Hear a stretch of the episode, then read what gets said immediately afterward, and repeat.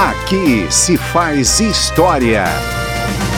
Em abril de 1957, a Procuradoria-Geral da Justiça Militar pediu à Câmara dos Deputados licença para processar o deputado Carlos Lacerda, da UDN. O parlamentar carioca era acusado de ler em plenário documento secreto da Embaixada do Brasil em Buenos Aires sobre um inquérito que implicava o vice-presidente João Goulart numa operação ilegal para conseguir recursos para a campanha de Getúlio Vargas à eleição em 1950. Ao ler o documento, Lacerda teria revelado um código cifrado usado pelo governo brasileiro em documentos secretos. A Comissão de Constituição e Justiça da Câmara aprovou a quebra da imunidade parlamentar de Carlos Lacerda.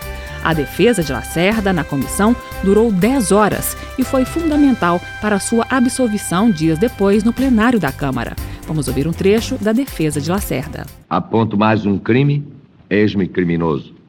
Denuncio uma traição, chamam-me traidor. Queriam que eu fosse réu de alta traição, pois deverá sê-lo. Que para isto estamos aqui, senhor presidente, ao que parece para divertir a plateia que quer ver sangue. Estamos diante da ofensiva geral dos inimigos, que o são também do tesouro público e da esperança popular. Mas uma força possuo que me faz resistir a tudo isso, senhor presidente. É a confiança nos desígnios de Deus e a certeza da minha inocência, a firme convicção de que prestei um serviço ao povo brasileiro. Aqui se faz história.